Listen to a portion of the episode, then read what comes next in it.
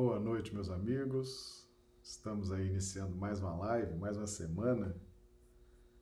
Nossas lives acontecem uma diariamente. Live, mais uma semana. Imagem e som chegando aqui para mim muito bem. Eu já cumprimento aqui os amigos do chat do YouTube. A Marlise Lourenço, aqui de Rio Branco, sejam bem-vindos. Josélia Barbosa, de Recife, Pernambuco. A Isaura Catori, de Londrina, Paraná. O Ranulfo Alves, Londrina, Paraná. Samanta, de Belo Horizonte, está de volta, né, Samanta? Que bom. Mário Pontoyama, presidente da Associação Brasileira dos Magistrados Espíritas. Seja bem-vindo, doutor Mário Motoyama. Sejam todos bem-vindos. Eu já pergunto aos amigos do chat do YouTube como é que estão recebendo imagem e som. Nos dê aí o retorno, que se for o caso a gente faz aí algum ajuste ainda, né? ainda dá tempo. Então, por gentileza, a José já dando aqui o retorno, né? Que está tudo ok. Muito bem, então vamos. A Isaura Catori também, som e imagem ok. Então vamos abrir também o sinal para o YouTube, né? Nossa transmissão é simultânea para YouTube, Facebook. Estamos abrindo o sinal para o Facebook e Instagram. Então, para YouTube e Facebook, a gente projeta também as referências, né? Agora, a turma que acompanha pelo Instagram vê tão somente a nossa imagem, mas está disponível aí as referências no ambiente do YouTube e do Facebook. Muito bem, meus amigos, então iniciando aí mais uma semana, hoje, segunda-feira, 31 de agosto de 2020, e hoje nós vamos trabalhar o tema Judas e as tramas. Evangelho de Marcos, capítulo 14, versículos de 10 a 11. É um tema realmente muito interessante, porque é uma, é uma passagem triste, né? A gente lamenta o que aconteceu com Judas, mas efetivamente é um dos grandes ensinamentos do Evangelho, né? É uma passagem muito rica que nos mostra aí também situações que dizem respeito à nossa condição. Né? Então nós vamos estudar com muito carinho esse, esse contexto e já estamos trazendo aqui então as referências né, que vão servir de base aí para os nossos estudos dessa noite. Então, Evangelho de Marcos, capítulo 14, versículos de 10 a 11. E Judas Iscariotes, um dos doze, foi ter com os principais dos sacerdotes para lhe o entregar. E eles, ouvindo-o, folgaram e prometeram dar-lhe dinheiro, e buscava como o entregaria em ocasião oportuna. Nosso cumprimento aqui a Marifran Santos, chegando também pelo Facebook, a Marifran aqui do Acre, né, Rio Branco. Bem, meus amigos, nós temos aqui algumas referências satélites, né? Que vamos usá-las durante a, nossa exposição de hoje. Tiago 1,14, João 12, 4, 6 e 1 Timóteo 6, 10. Tá?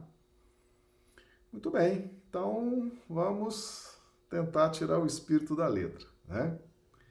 Judas Iscariotes, filho de Simão Iscariotes, era era comerciante, gostava muito de, de comércio e vendia pequenos objetos, quinquilharias, vendia de tudo, né?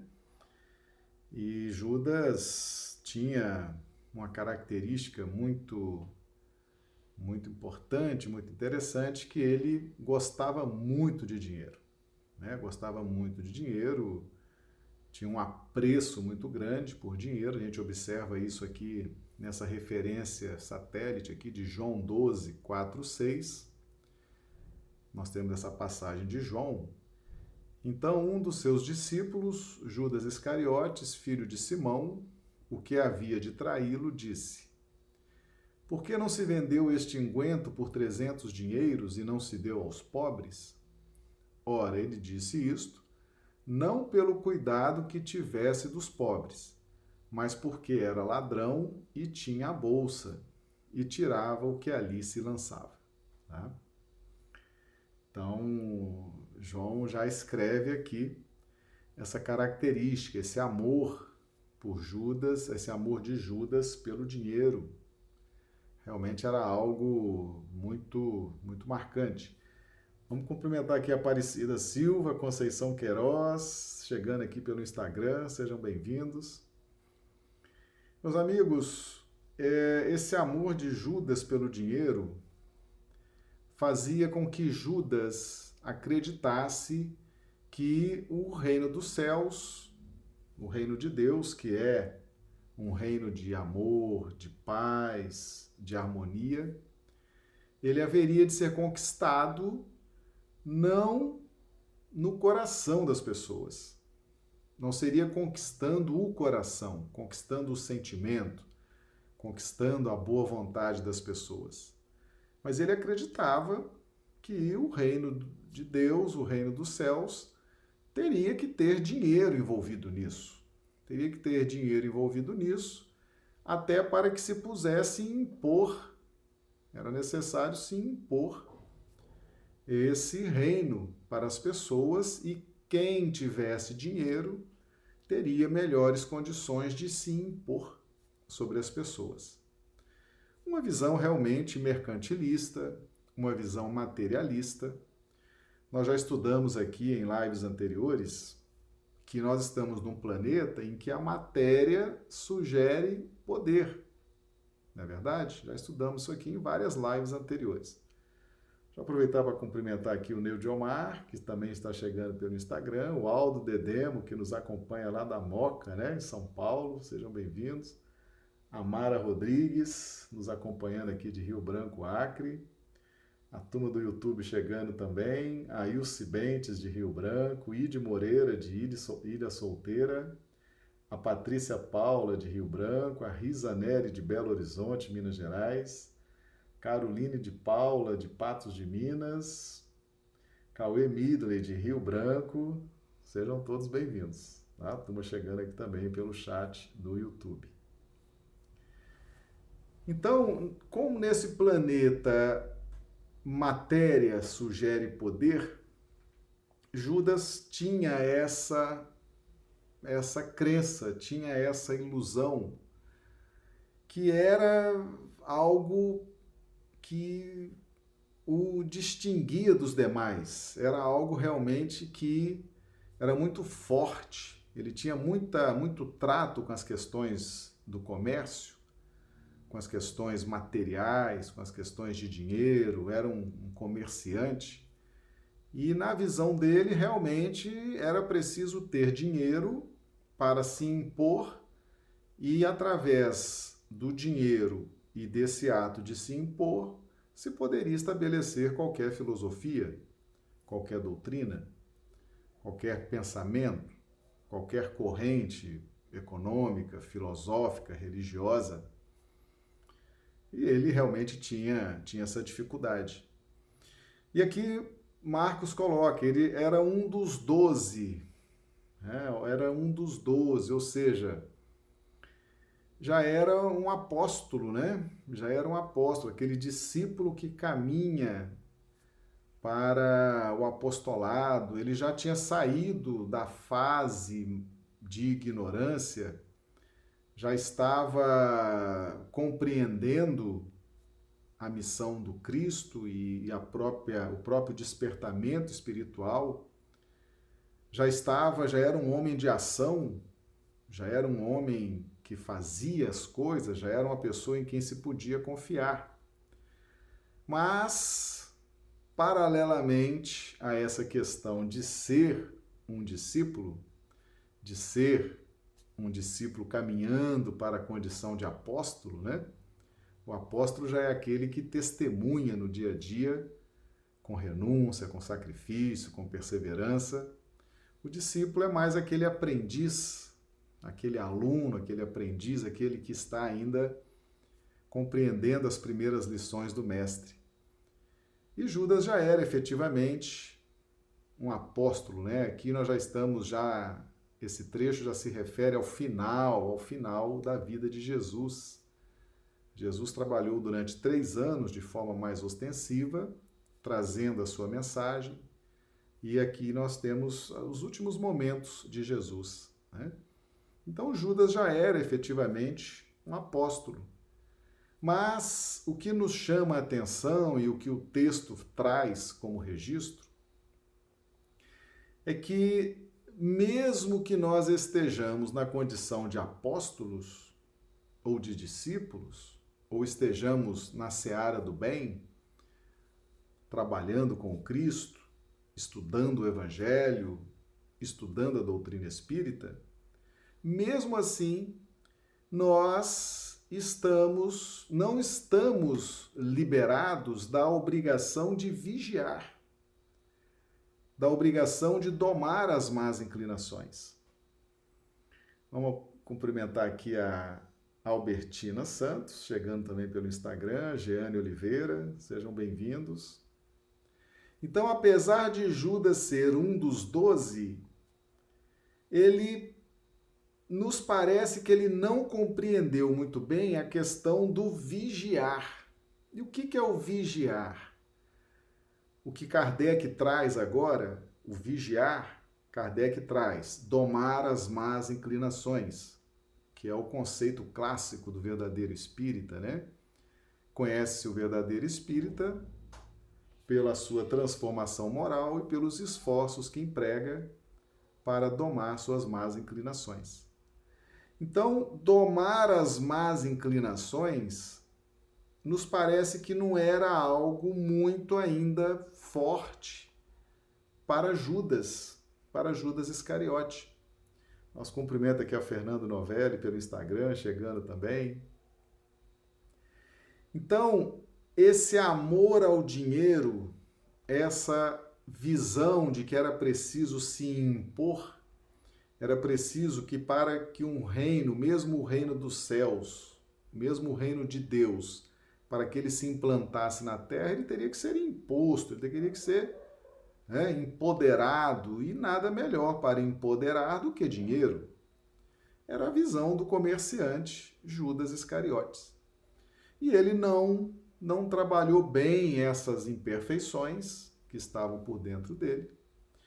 Nós temos também outras imperfeições dos outros discípulos, por exemplo, já na condição de apóstolos, né? Pedro nega Jesus três vezes.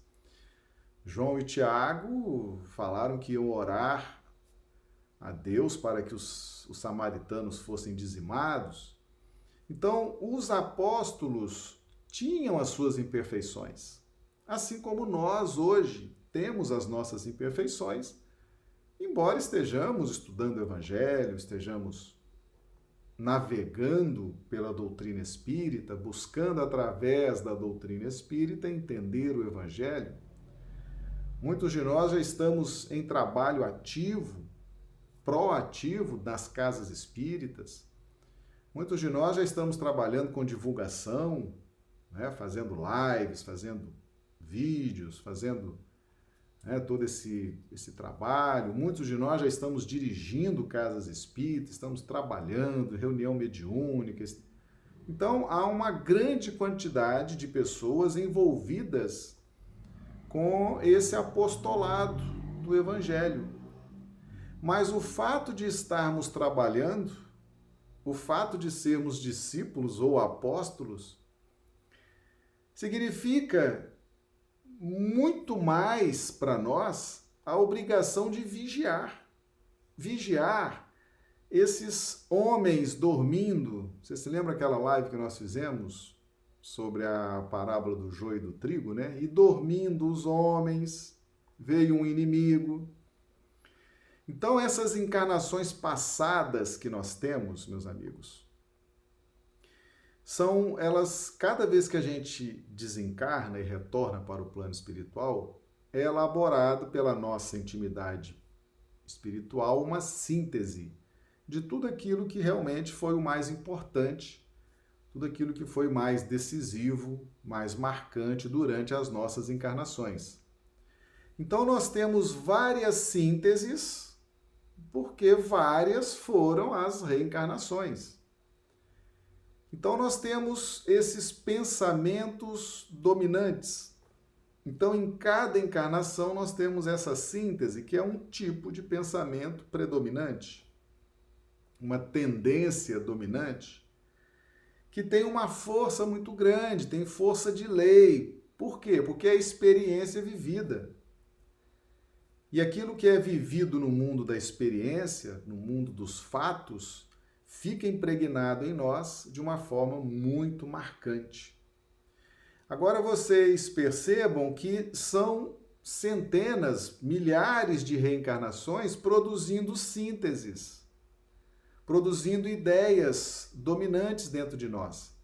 Então existe uma verdadeira trama por dentro de nós, uma trama espiritual.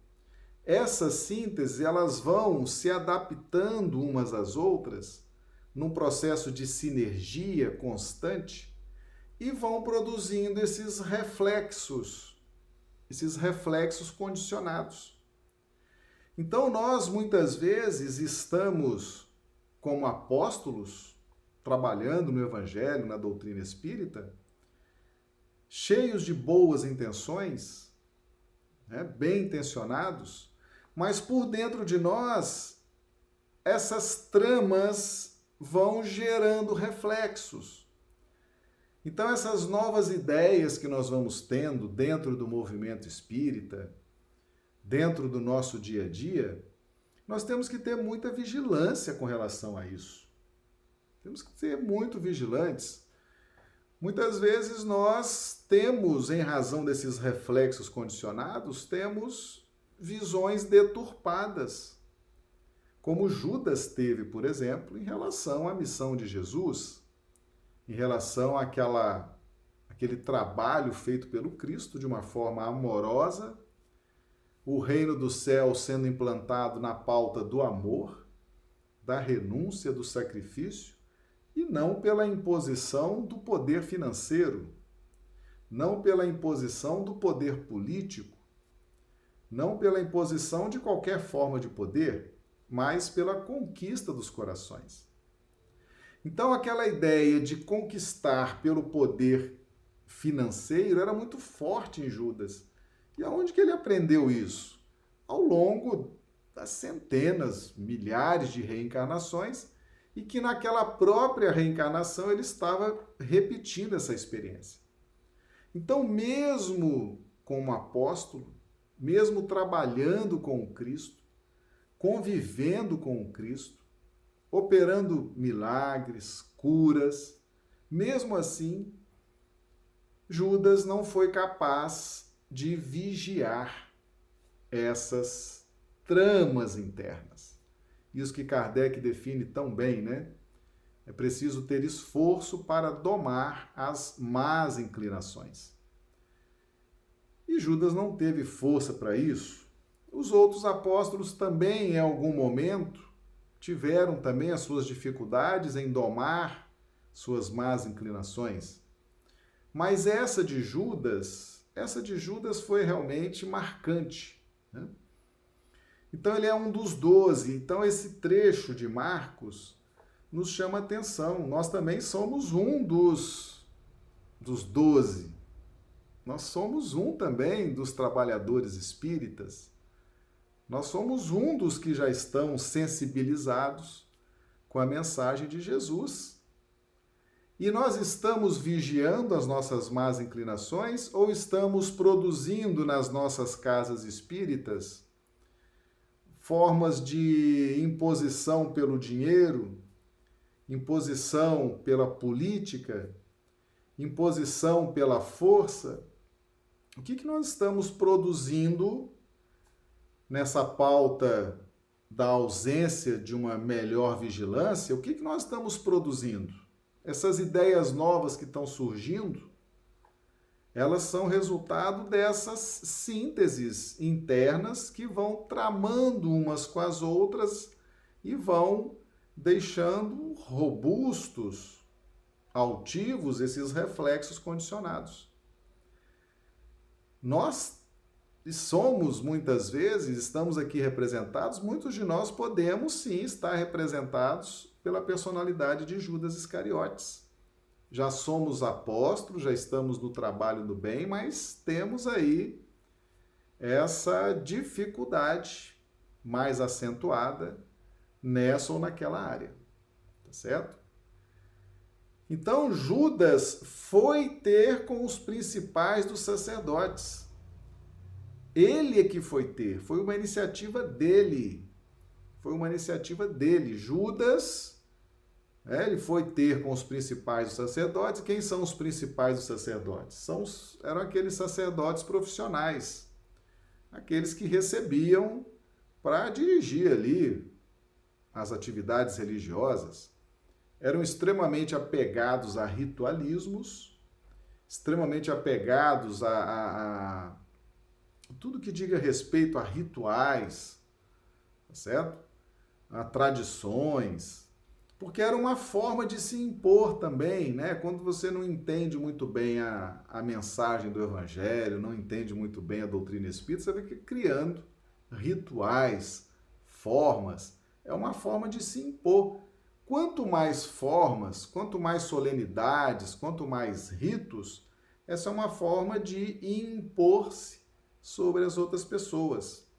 Então, os principais sacerdotes, eles adoravam esses rituais, essas solenidades, esses misticismos, e eram sacerdotes profissionais, eram religiosos profissionais, tá certo? Uma pergunta aqui do, do Fernando, antes de cumprimentar a Júlia Cominha, a Rafaela Chaga, chegando pelo Instagram. A pergunta do Fernando. A vigilância em domar as más inclinações implica em um comportamento mais humilde?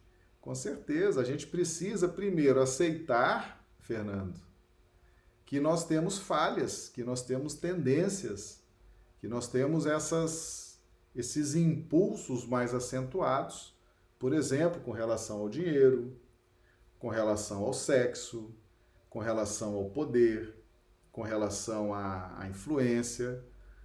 Primeiro é, é aceitar isso, aceitar que isso existe, para isso realmente temos que ter, ter humildade. E aí a gente isola esses componentes por dentro de nós para tratamento. Então a vigilância é isso. Ah, eu tenho uma dificuldade muito grande com dinheiro, ou tenho uma dificuldade com sexo, ou com poder. Então a gente isola isso, passa a ter mais atenção sobre essa tendência e começa a tratar com mais eficácia. Você já se conscientizou que ela existe, já aceitou que ela existe, então agora é começar a tratar. Para isso tem que ter humildade, né? Então a iniciativa de buscar os sacerdotes profissionais foi de Judas obviamente movido pelas suas interpretações equivocadas acerca do dinheiro e acerca da instauração do reino dos céus aqui no planeta. E ele foi ter com os principais os sacerdotes para entregar, entregar Jesus. Isso é uma ilusão muito grande, né? uma ilusão, é, é realmente algo assim perturbador. Né? É algo perturbador. Nós temos dentro de nós esse apreço pelo Cristo, essa união com o Cristo, essa empolgação com as coisas do Cristo e ao mesmo tempo temos essa essa inveja do Cristo. Impressionante, né? Inveja.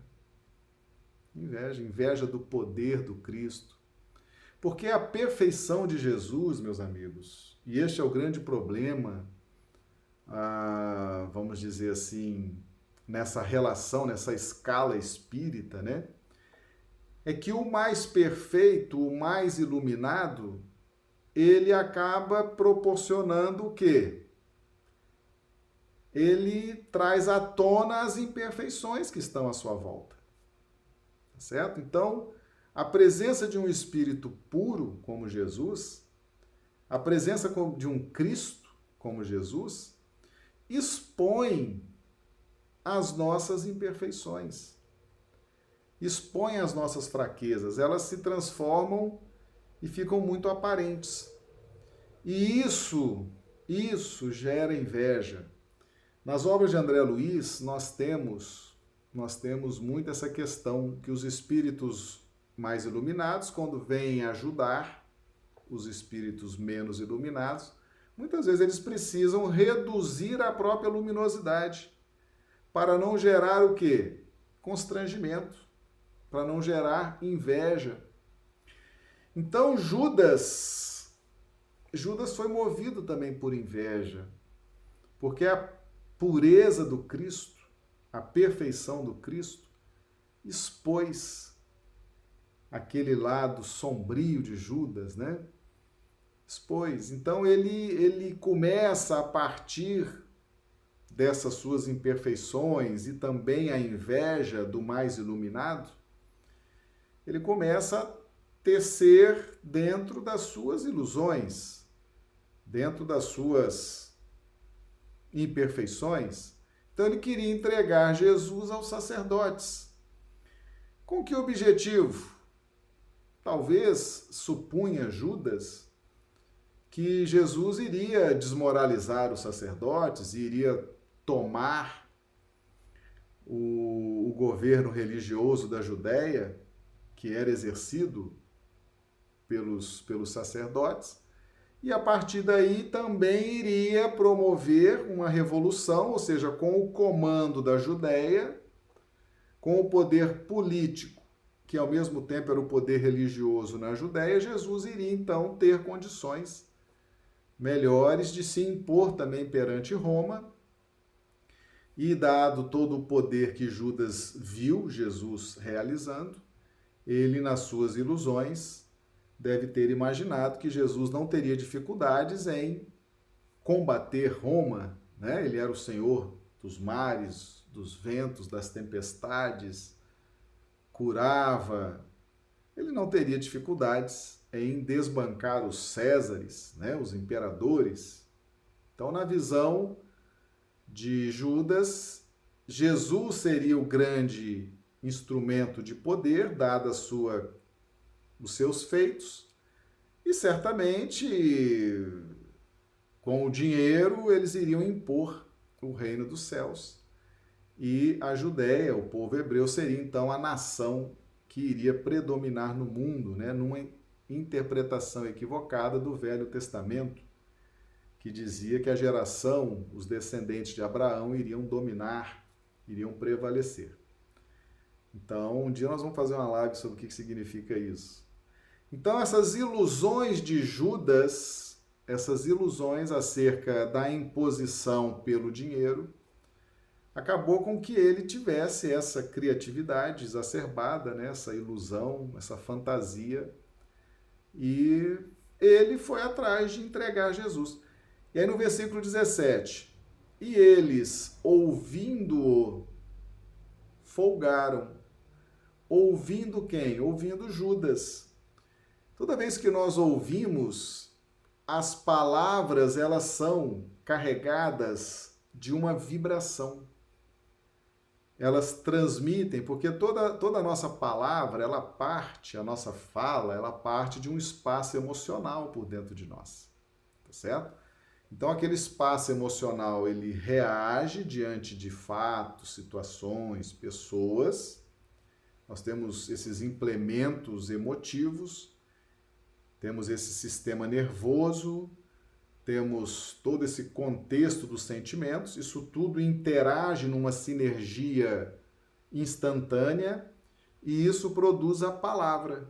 Então a palavra, ela é o resultante dessa explosão de energias que trabalham dentro desse espaço emocional. Então, por que, que eles folgaram? Folgaram significa ficaram felizes. Por quê? Porque era algo realmente muito, muito inusitado. Um dos doze, um dos apóstolos, procurou os sacerdotes, os sacerdotes já vinham tramando entre si uma forma de matar o Cristo. Por quê? Porque Jesus estava tendo uma grande receptividade na multidão. A multidão estava admirada por Jesus. E quem está admirado, meus amigos, passa a ser um seguidor, passa a acompanhar, porque a multidão ela é movida pelos líderes. E na medida que esses líderes vão conquistando o coração das multidões, essas multidões vão seguindo esses líderes. E se essa multidão seguisse o novo líder Jesus, eles, sacerdotes profissionais, escribas, os príncipes dos sacerdotes, que são os ex-sumos sacerdotes, né, que não estão mais na ativa, e os principais dos sacerdotes, que são os profissionais, eles iriam perder, perder a ascendência que tinham sobre a multidão que era fundamentada na pauta do temor, da imposição econômica, da imposição política, e Jesus se impunha naturalmente pelo seu amor, pela sua vibração àquela multidão. Então, quando os sacerdotes profissionais ouviram aquilo de um apóstolo, eles folgaram, ficaram felizes. Ou seja, as trevas, meus amigos, elas ficam felizes com o êxito das trevas. Então há, há júbilo nas trevas quando as ideias, quando os pensamentos, quando os sentimentos estão em sinergia. Então Judas, munido das suas sombras, das suas trevas, encontra os principais os sacerdotes também munidos dessas mesmas sombras e trevas, então houve alegria, alegria nesse diálogo, nesse relacionamento. E as trevas, uma das características das trevas e das sombras, elas nos sondam, descobrem as nossas dificuldades, as nossas imperfeições e através dessas imperfeições tentam se impor. Por isso que e eles, ouvindo Judas, se alegraram e prometeram dar-lhe dinheiro. Prometeram dar-lhe dinheiro, ou seja, já sabiam, já sabiam das dificuldades de Judas, das imperfeições de Judas, da sua do seu amor exacerbado pelo dinheiro. Então o que, que eles fizeram? As trevas sabiam, olha, olha, olha que interessante. Então, dinheiro. Então vamos nos impor. As trevas trabalham se impondo, ok? A treva não convence ninguém. As trevas não têm um, amor, um, um trabalho de amor, de convencimento na pauta do amor. As trevas não trabalham respeitando o livre-arbítrio. As trevas trabalham se impondo. Se impondo. Então, por isso prometeram dar o que ele queria. E aqui nós vamos lá em Tiago 1,14, né? essa referência satélite que nós trouxemos aqui. Mas cada um é tentado quando atraído e engodado pela sua própria concupiscência. Ou seja, essa forma, esse, esse amor ao dinheiro e essa busca dos principais, dos sacerdotes, para entregar Jesus né, dentro de um plano mirabolante que só podia funcionar na cabeça de Judas, né, só dentro das ilusões do comerciante Judas Iscariotes, poderia aquele plano dar certo. Era uma grande ilusão. Mas para ele que estava cheio de perturbações íntimas, embora fosse um apóstolo, para eles aquilo iria funcionar. E então ele é tentado, ou seja, embora ele tenha ido, tenha sido iniciativa dele, mas certamente ele recebeu aí grande influência do plano espiritual inferior, das trevas, né? Mas o que é interessante é o registro lá em Marcos 10, 14, 10, que Judas é que teve a iniciativa de ir ter com os principais dos sacerdotes. Que significa isso, meus amigos? Por mais cruel que seja o processo obsessivo, por mais difícil que seja o processo obsessivo, jamais nós podemos culpar os obsessores. Tá certo? Jamais. Por quê? Porque o obsessor, o obsessor, ele vem até na nossa casa mental, ele vem até a vontade. Tá certo? A vontade é o muro, é o obstáculo. Ele pode até insinuar, ele pode até lançar a sua corrente mental, ele pode até buscar nos influenciar. Mas a vontade, que é o superintendente da nossa mente, e isso o Espírito Emmanuel no livro Pensamento e Vida, logo nos primeiros capítulos, ele fala da casa mental, fala da vontade. Ele diz que a vontade é um impacto determinante. Da vontade para dentro, quem comanda é a vontade. Então nós podemos até receber a influência de um espírito obsessor, mas se nós tivermos uma vontade firme, a gente repele aquilo. Mas por que que às vezes dá essa sinergia, essa sintonia? Por causa das nossas concupiscências, das nossas dificuldades. Ou seja, nós nos sintonizamos com o processo obsessivo. Tem um vídeo no, no nosso canal que o título é esse: Você é o obsessor do seu obsessor. Eu recomendo, recomendo aos amigos que vejam esse, esse, esse vídeo para a gente entender que não existe obsessão unilateral. Ela é sempre bilateral, em razão da necessidade de existir uma base. O obsessor consegue me influenciar porque eu ofereço a base para que o obsessor tenha esse trabalho, né? a Isaura Catori perguntando aqui: se Judas conseguisse superar essa deficiência dele, as trevas procurariam outra pessoa? Com certeza. Muito boa sua pergunta, Isaura. Por quê? Quando a gente pega o Velho Testamento, em momento algum, o Antigo Testamento fala que seria Judas que iria trair Jesus. O Antigo Testamento fala que Jesus seria traído que Jesus seria traído. Mas por quem? Eles só contaram o que iria acontecer, mas nunca disseram que seria Judas. Até porque existe o livre-arbítrio, existe o domar as más inclinações, existe o efetivar a transformação moral. Então Judas poderia sim Isaura, poderia sim ter se transformado naquele período de três anos, né, que ele esteve mais próximo do, de Jesus. E mas por que que foi Judas então? Porque era o mais despreparado. Foi aquele que menos se transformou moralmente. Foi aquele que menos dominou as suas más inclinações. E chegado aquele momento, quem é o o melhor candidato para uma traição dessa dimensão? Aqueles que estiver menos preparado, aquele que estiver com a mente mais vazia, aquele que estiver menos vigilante, que por um acaso foi Judas. Por um acaso foi Judas. Então, em momento algum, eh, não há predestinação para Judas trair Jesus. Nunca existiu isso.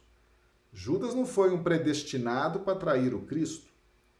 Ele fez o que fez porque, chegado aquele momento, quem se apresentava na pior condição de vigilância era ele. Mas essa, essa traição mais, mais relevante poderia ter sido praticada por outro discípulo, por outro apóstolo, por um amigo, um familiar de Jesus. Depende do momento. Depende de chegou aquela hora, chegou aquele ápice vibracional, né?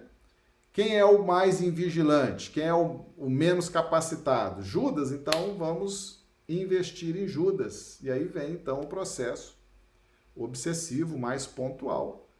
Pega a pessoa invigilante, pega a pessoa despreparada e dá nisso aí que nós que nós estamos vendo, né? Então, muito boa sua pergunta, Isaura. Muito boa. Não havia predestinação em Judas para trair Jesus. Não havia. Tanto que se a gente for ler com atenção o Velho Testamento, você nunca vai achar isso lá. Só vai achar que realmente Jesus seria traído. Tá bom? Então, deram dinheiro, deram dinheiro, prometeram dar dinheiro, que era o ponto fraco de Judas, né? Era o ponto fraco de Judas. E aqui nós vamos em 1 Timóteo 6,10, nessa referência satélite né, que nós trouxemos aqui. Porque o amor ao dinheiro é a raiz de toda espécie de males, e nessa cobiça alguns se desviaram da fé e se traspassaram a si mesmo com muitas dores. Verdade. Essa encarnação, meus amigos, custou muito caro a Judas, muito caro a Judas. Quando ele se deu conta dessa ilusão, dessa fantasia que ele tinha, dessa infantilidade, ele suicidou. E teve reencarnações muito dolorosas depois, que culminou nesse processo de recuperação quando ele reencarna como Joana d'Arc. Então, Joana d'Arc é a última reencarnação de Judas, é quando ele então se redime na pauta da fé, na pauta do esforço, e ele então consegue libertar a própria consciência. Tá certo? Nós já fizemos um vídeo aqui no canal, né? Já fizemos um vídeo aqui sobre, sobre essa questão. Então eles, ouvindo, folgaram e prometeram dar-lhe dinheiro, e buscava como o entregaria em ocasião oportuna. Ou seja, era um espírito capaz de planejar, era um espírito com capacidade de diligenciar, né? Era um espírito que sabia que deveria ter uma ocasião oportuna para levar adiante, para levar adiante o seu projeto, né? Tô vendo o pessoal aqui, né? Grande verdade, que interessante. Deve ser sobre a questão de Joana Dark, né? O pessoal aqui do, do Instagram trazendo comentários. Pois é, meus amigos, Joana Dark, então vamos trabalhar um pouquinho mais isso, né?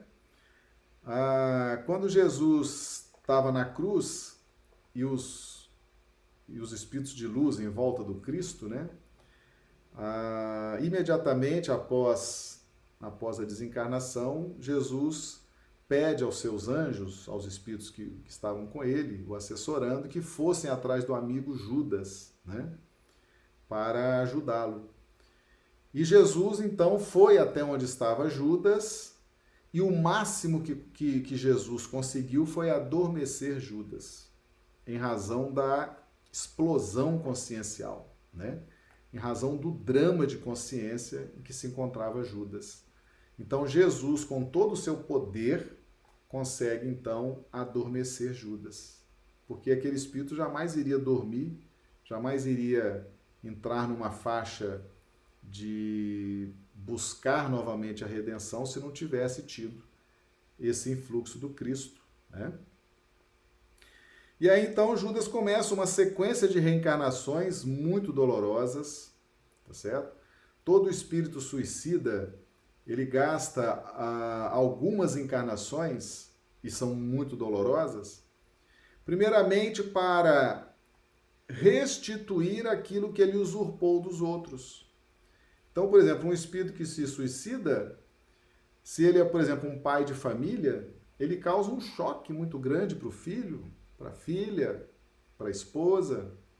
Se ele é um empresário e aqueles empregados precisam da inteligência dele, da diligência dele para que a empresa cresça e os empregos fiquem assegurados, se ele se mata, certamente, talvez quem vá substituí-lo não tenha a mesma destreza e logo aquela empresa vai ter dificuldades, vai haver demissões. Ou seja, o suicídio sempre produz consequências no âmbito social. As pessoas ficam desapontadas, ficam magoadas, se perdem, perdem às vezes as oportunidades, porque era importante o apoio daquele que suicidou, apoio financeiro, apoio emocional, apoio espiritual. Então, o suicida ele gasta algumas encarnações para reequilibrar o grupo ao qual ele chocou com o seu ato. Então, nós temos, ah, como consequência do suicídio, realmente reencarnações com muito trabalho e muito dolorosas, de muita renúncia. E no caso de Judas, ele foi então reencarnar como Joana d'Arc. Com que objetivo? A França estava em guerra e naquela época já existia um trabalho com a genética francesa, no sentido de melhorar os corpos biológicos na França, torná-los mais capazes. Por quê? Porque logo em seguida, aquele plus genético, iriam reencarnar os, os grandes pensadores, né? aqueles que iriam trazer um pensamento filosófico diferenciado, impulsionando a cultura a partir da França. Então, espíritos muito capazes, muito iluminados, precisariam também de cérebros mais bem elaborados, organismos biológicos mais bem elaborados, e esse trabalho já estava sendo feito na França, geneticamente, no tempo. Então era preciso preservar os corpos franceses, a genética francesa. Então Joana d'Arc entra nesse momento com essa missão né, de lutar e de defender o território francês para que pudesse haver então a preservação e preservando então aquele trabalho genético iria depois então reencarnar espíritos que iriam dar um grande impulso no campo da filosofia no mundo, tá certo? E ali então Joana d'Arc se redime definitivamente para, né, consciencialmente, aí adere definitivamente, alcança a coroa da vida, né? E aí efetivamente se alinha com Cristo novamente nos trabalhos do bem. E Joana d'Arc é, o Espírito Joana d'Arc é o padroeiro dos médiuns, né? Tá no livro dos médiuns aí, lá, nas, lá naquelas mensagens finais, tá certo? Então fica aí essa. Mas me parece que no canal aqui, no nosso canal, tem tem esse, esse vídeo sobre Joana Dark, Joana Dark e os médiums. Nós já, já fizemos um vídeo, sim, tem, tem aqui no canal, tá bom? Então perceba-se que Judas tinha essa capacidade de planejar, né? buscava como entregaria em ocasião oportuna. Ou seja, ele queria realmente entregar Jesus e ele estava elaborando. Ele era, é, Judas era um homem de negócios, ele tinha uma mente, um raciocínio muito rápido, embora uma mente cheia de ilusões e perturbações, mas ele tinha um raciocínio muito rápido, uma capacidade de cálculo muito rápida, né? Então, ele estava realmente, como é que eu vou executar isso? Como é que eu vou? Qual será a ocasião oportuna?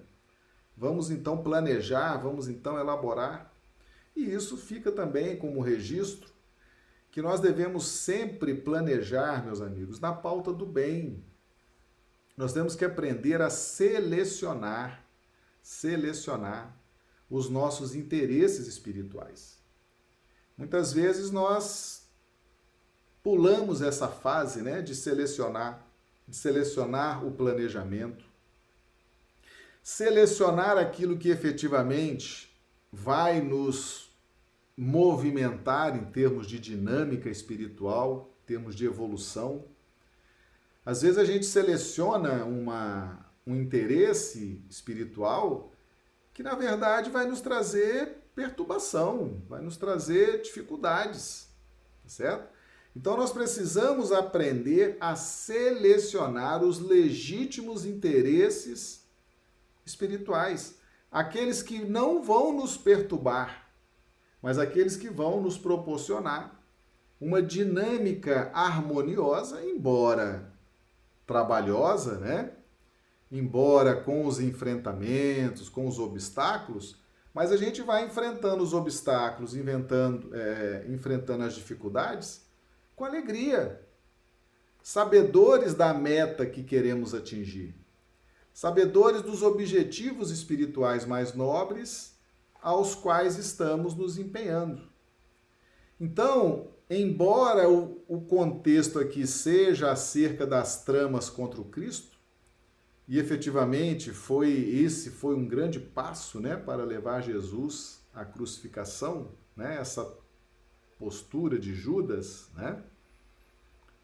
Ah, nada melhor do que um, um apóstolo entregar o Cristo, né?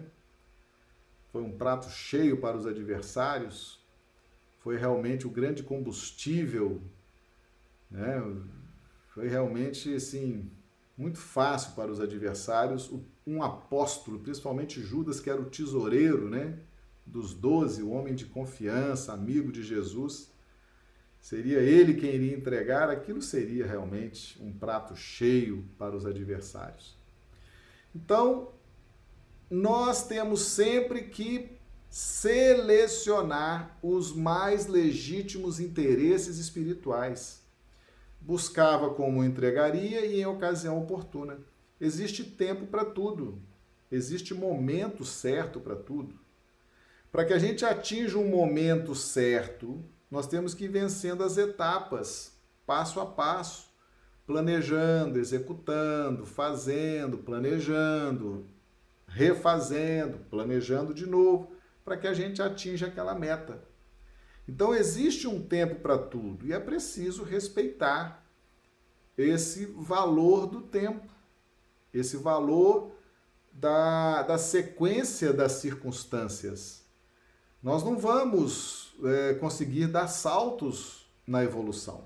A evolução segue um padrão de sequência de circunstâncias, de aprendizado, de assimilação.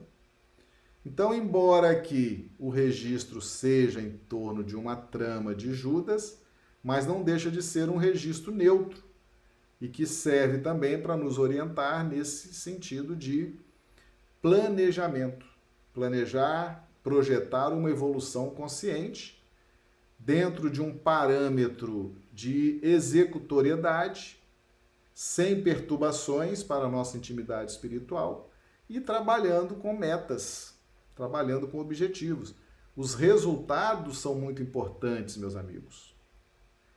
Nós temos que buscar os resultados, e os resultados que nós estamos buscando é a luz, a harmonia, a euforia de vida, a paz, e isso vem sim após uma sequência de circunstâncias dentro de uma meta definida.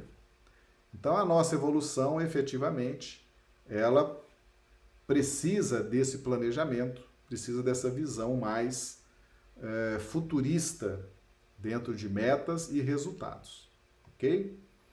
Então a grande dificuldade de Judas foi a própria vigilância.